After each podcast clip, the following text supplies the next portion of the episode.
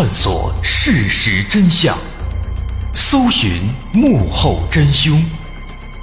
欢迎收听《绝密档案》，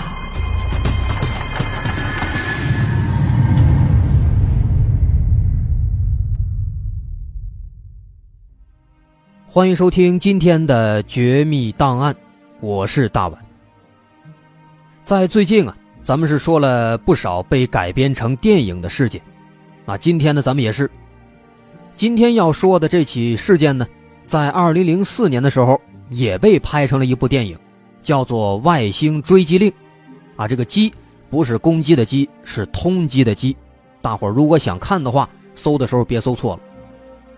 那么这起事件它的亮点在于，对于自己被所谓的外星人劫持了五天的这个经历，主人公他自己也说不清楚这到底是真的。还是假的。这起事件它是发生在一九七五年，主人公的名字叫特拉维斯·沃尔顿，当年是二十二岁啊，很年轻。他呢是美国亚利桑那州希特格里夫斯国家森林伐木队的一个伐木工。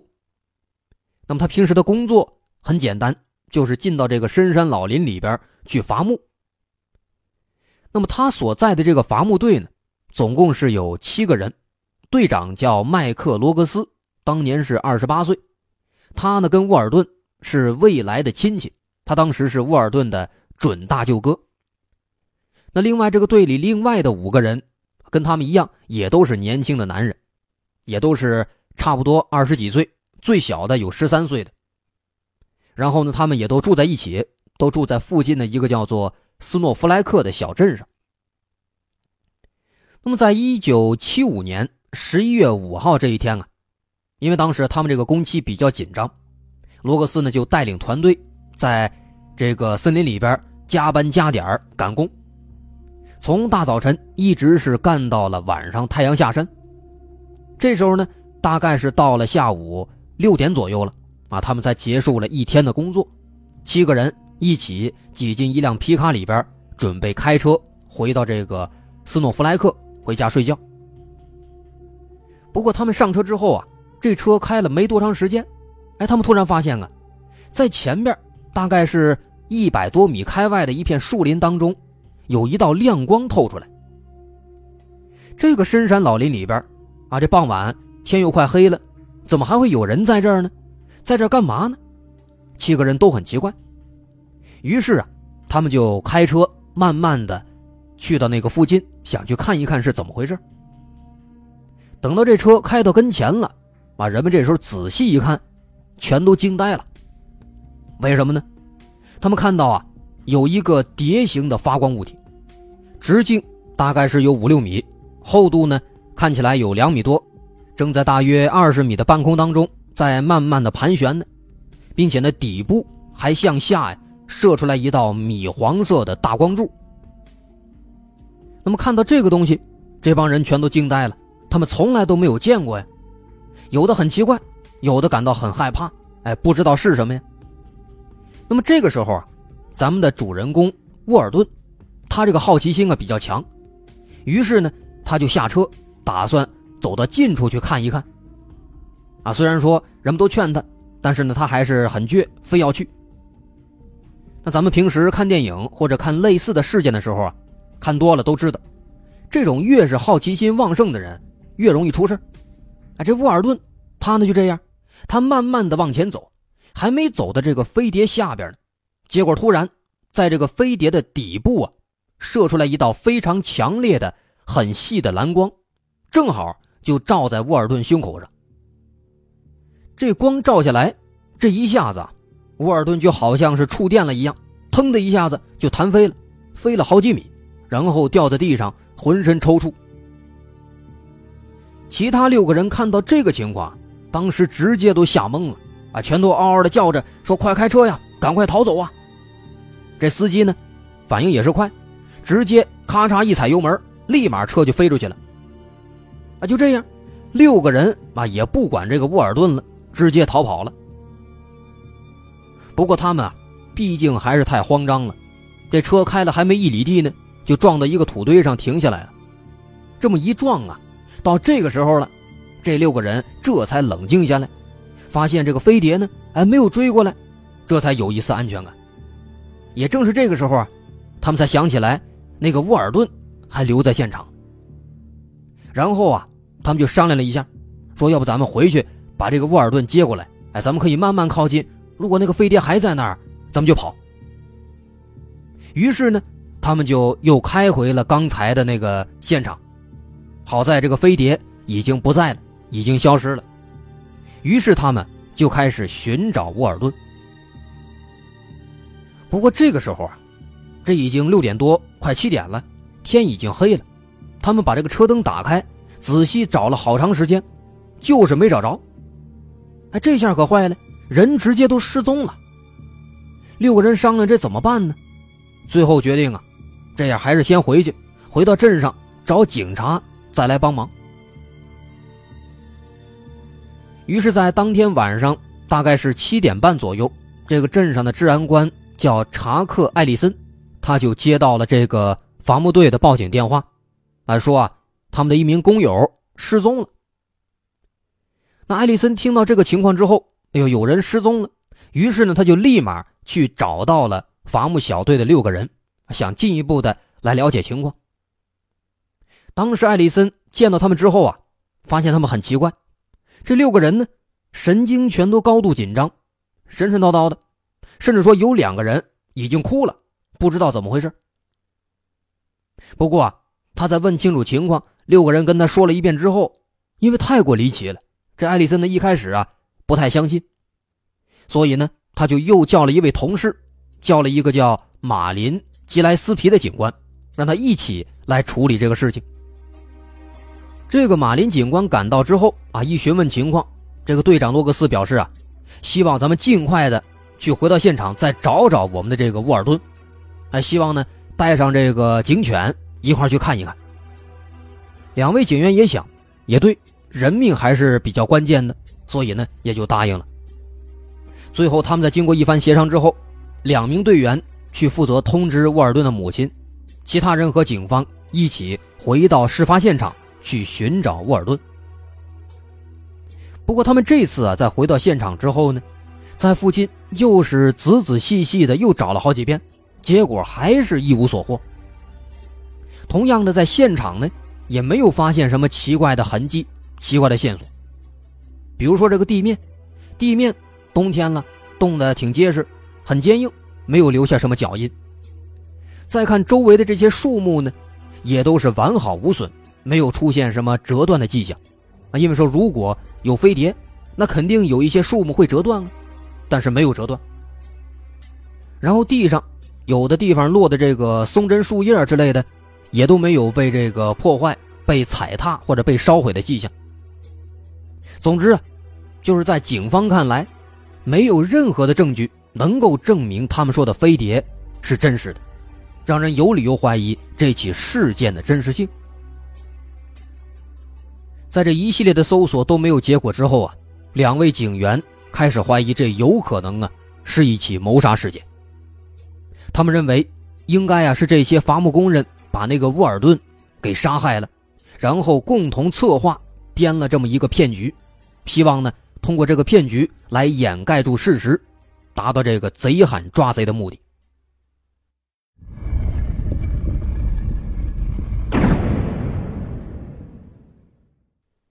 那么，为了证明自己的清白，六名伐木工人要求啊做测谎实验，哎，测一下不就知道是不是说谎了吗？于是。在一九七五年十一月十号，也就是事发的五天之后，这六名伐木队的队员，在当地警局就接受了测谎仪的检验。测谎专家当时总共是向队员们提出了四个问题，来检测他们是不是在说谎。第一个问题，问，在十一月五号下午，队长罗格斯是否让特拉维斯·沃尔顿身受重伤了？第二个问题，是不是其他队员在十一月五号这天把特拉维斯·沃尔顿给弄伤了？第三个问题，特拉维斯·沃尔顿的尸体是否被掩埋或者藏匿在某个地方了？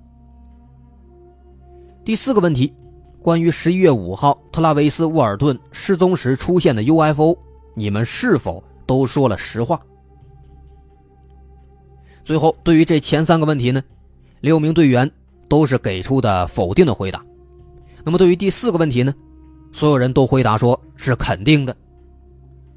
那么，从这个问题的回答来看，这六个人回答的都没毛病。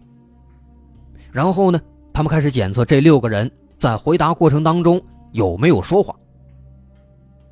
后来这个测谎仪的结果显示，说这六个人当中有五个人是没有说谎，其中呢有一个叫达利斯的人，他是存在说谎嫌疑的。那么这个达利斯他存在这个说谎嫌疑，他是不是很可疑呀？后来呢，警方一调查知道了，原来啊，他在之前犯下过案子，哎，有过前科，心里边有阴影。所以说现在测谎呢，有点心虚。不过后来啊，通过其他队员的证明啊，这个达利斯的嫌疑基本上也就被排除了。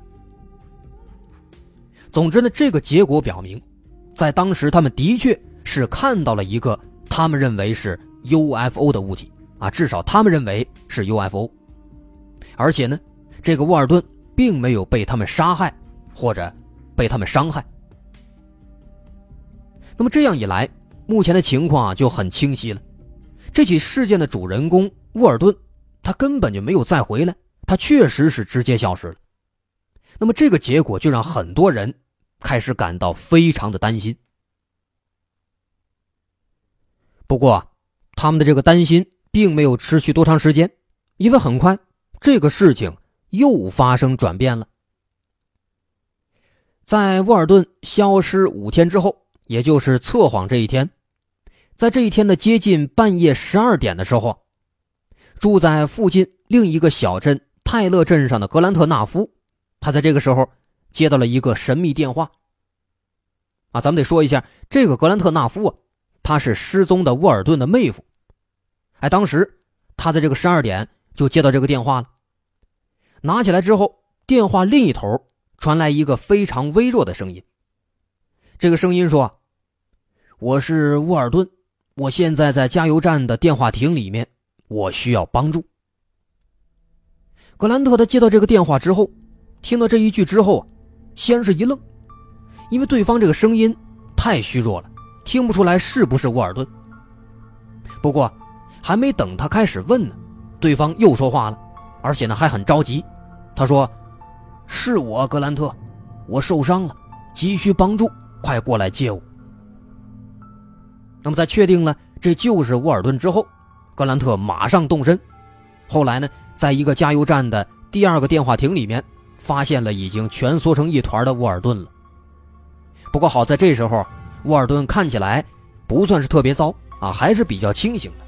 但是呢，似乎是受到了一些惊吓啊，脸上胡子也很长了，看起来有好几天没刮了，整个人呢。也比之前好像是瘦了不少，身上穿的还是失踪之前穿的那个棉衬衫和牛仔裤，躲在这个电话亭里边冻得瑟瑟发抖。那格兰特发现之后，就马上把他接回来，送到了家里。送到家里之后啊，这个沃尔顿还说，说这几天呢，我感觉啊，好像啊，遇到了一些奇怪的生物啊，但是我自己也想不起来了。那么，在这个沃尔顿他回到家里之后被找到之后，当地有两个 UFO 研究团体，他们就迅速的想过来跟这个沃尔顿合作，想争取独家采访。不过这两个团体啊，他们的观点不太一样。其中第一个团体呢，认为沃尔顿失踪的这个事件啊是一个骗局。那另外一个团体呢，认为沃尔顿的这个事件呢应该是真实的。那么后来，沃尔顿肯定是选择了相信他的这个团体啊，选择跟他们合作。那么这个时候，另一个被拒绝的团体，他们肯定就不高兴了，因为他们本来就认为这个沃尔顿是在说谎，所以呢，他们就开始着手寻找一些证据，希望能够证明这是一个骗局。啊，后来没多久，他们就发表了一篇文章，文章啊是这么说的。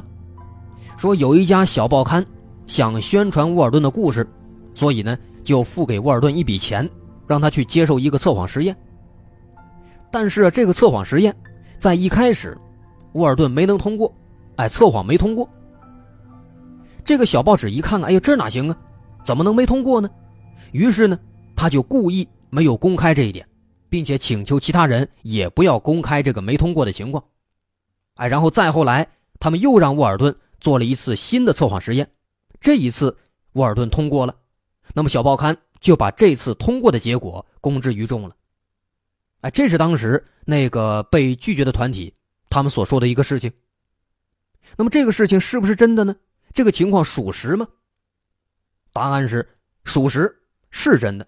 沃尔顿自己他也承认了，不过他也站出来给自己辩解了。他说：“因为自己刚刚回来，而且呢还遭受了那么可怕的事情，整个人还处在一种非常紧张、非常懵逼的状态，哎，所以啊，第一次测谎实验。”没能通过，但是啊，咱们客观来说，这个紧张呢，其实并不能作为一种非常严谨的没有通过测谎的理由，也没有什么证据能够证明他紧张的这个问题。啊，所以后来在一些心理学家和测谎专家，他们结合这个实际情况之后，啊，再结合之前对那六个队员做的这个测谎实验，他们最终认为这起事件的最终结果呢。恐怕是非常复杂的。那么怎么个复杂法呢？咱们往简单的说，就是说他们认为这起事件的真实性呢，还是因人而异，信不信完全在你自己。那么这个结果，这就非常尴尬了。所以当时啊，趁着这个机会，就是说这个事件既不能确定是真的，也不能确定是假的，趁着这个机会呢，有一些不信邪的媒体。就开始出面报道了，想推翻这个骗局。有媒体就说了，说因为当时伐木队的这个工期马上就到了，但是呢工作量还有很多没有完成，他们担心不能够按期交工被罚款，所以呢就编造了这么一个故事，想要逃避责任。那么为什么要编造一个遇到飞碟被绑架的故事呢？因为在那个合同条款里边有一项。叫做不可抗力因素。什么叫不可抗力因素啊？就是说呢，因为一些不可抗拒的因素，比如天灾啊之类的，因为这些事情耽误工期的话，啊，这个是允许的，不会有惩罚。而且呢，除了这一点之外，他们也渴望通过媒体来发表刊登他们的故事来赚一些钱。啊，认为啊，是出于这两点原因，这些伐木队的工人们。他们开始编造了这么一个谎言，但是呢，后来没多长时间，有人就把这个说法给戳破了。后来有人专门就去采访了伐木队的队长罗格斯以及那片林场的承包商，啊，对他们都进行了一番采访和交谈。最后呢，这两方都证实啊，不可抗力这个条款有是有，但是呢，从出现以来。从来都没有真正的被实施过，而且，沃尔顿和队长罗格斯也从来都没有提出过要因为不可抗力因素而延长工期、避免惩罚的。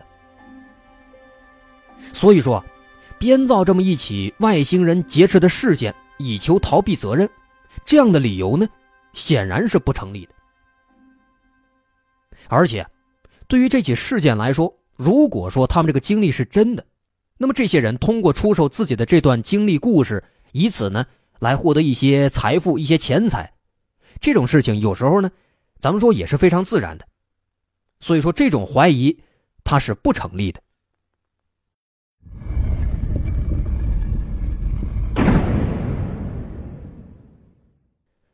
再之后，有关沃尔顿在这五天当中发生的事情，啊，跟其他的类似事件一样吧，沃尔顿本人也是。什么都想不起来，只有一些零碎的片段能够记起来。自己呀，好像是遇到什么怪物了，那些怪物呢，好像还伤害自己，但是具体是怎么回事，记不起来。他的记忆呢，好像是被人为的抹除了。那么这个怎么办呢？这时候，人们跟之前的事件一样，都想到了催眠，通过催眠让他说出来自己在这五天当中都经历了什么样的事情。那后来催眠之后。还真的就说出来了，说他当时在被那个蓝光击中之后啊，刚醒过来，一睁眼儿，发现自己啊，好像是在医院里边。哎，不过呢，仔细一看，这个周围啊，好像不是医院，因为它周围站着很多奇怪的生物。这些生物长得什么样呢？它们长得有点像是人类，大概呢有这个一米五六高，有很大的黑眼睛，脑袋非常大，鼻孔和耳朵都很小，也有这个俩胳膊俩腿。虽然说这个外形构造啊跟人类差不多，但是呢也能够很明显的分辨出来，他们不是人。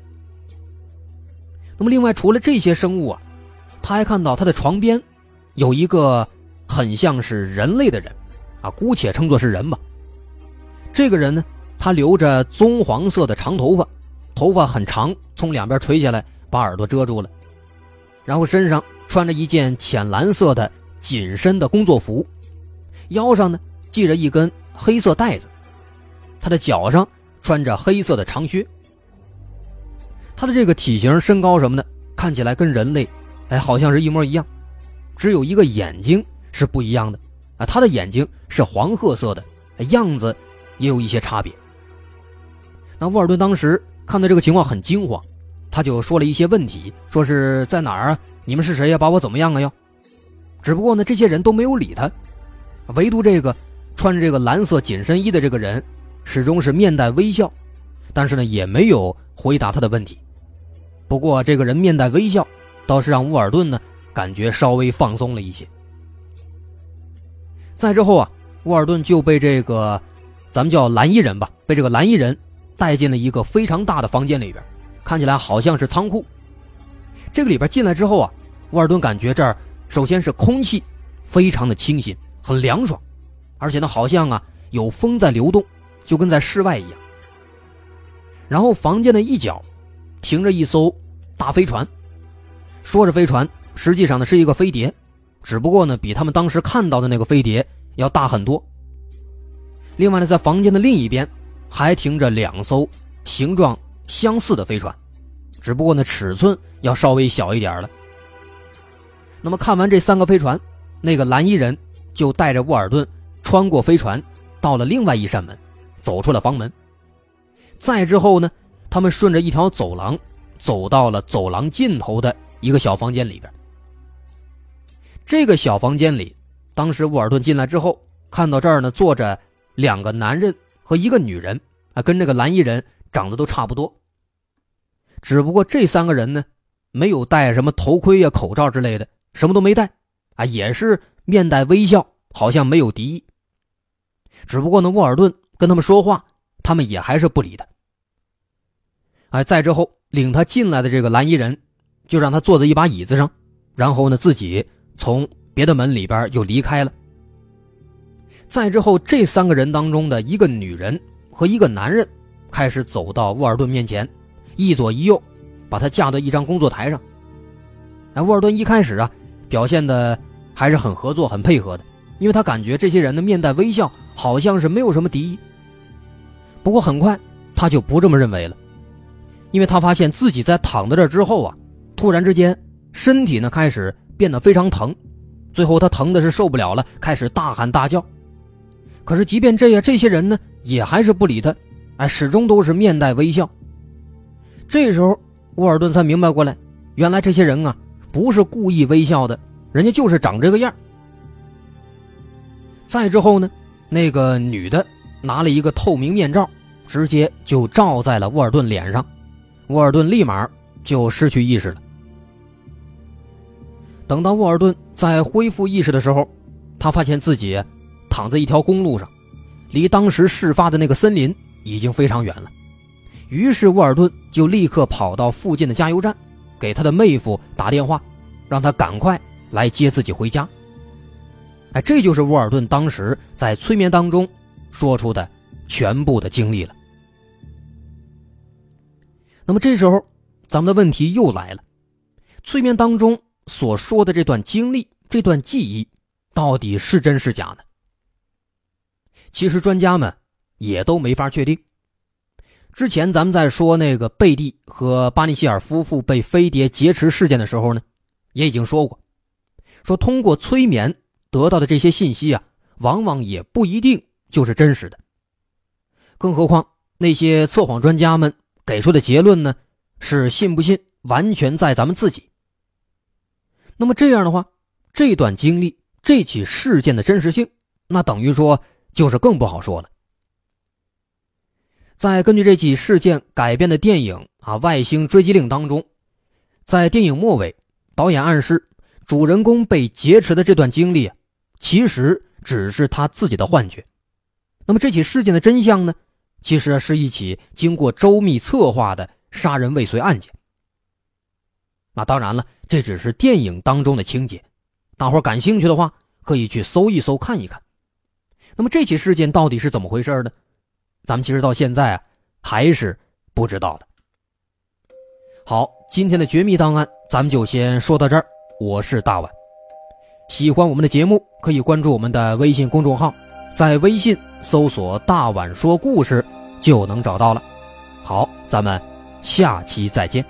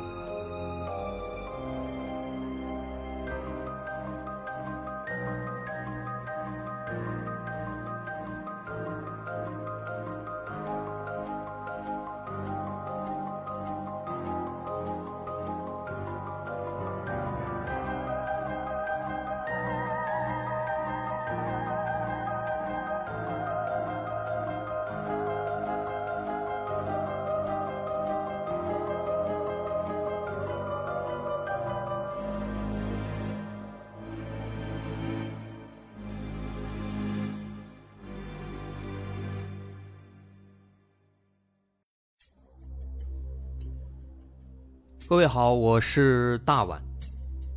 我们的《绝密档案》在喜马拉雅已经陪大家走过了一年多的时间，一年多的时间，我们更新了一百多期节目，在这一百多期的内容里，我们讲述了各种各样的怪奇事件。那在今后呢，我们也想尝试去做更多的其他类型的内容，比如一些自然怪象，比如有一些名人的黑幕。或者说是黑帮的发迹史，亦或是各种悬疑大案，以及更多的其他题材的探索。针对这些内容，目前我们也已经有了一个大概的规划。我们将会把这些内容做一个大概的整合，放在之后我们即将推出的一个新的专辑当中。这个专辑的名字暂定叫做《绝密档案：深夜调查局两百家尘封的未解之谜》当中。需要说的是，这个新专辑我们决定在喜马拉雅作为会员节目进行独家播出，总计有两百多集的内容。专辑上线时间将会在不久之后的九月九号，大家届时可以在喜马拉雅搜索关键词“绝密档案深夜调查局”，就能够找到这部新的专辑了。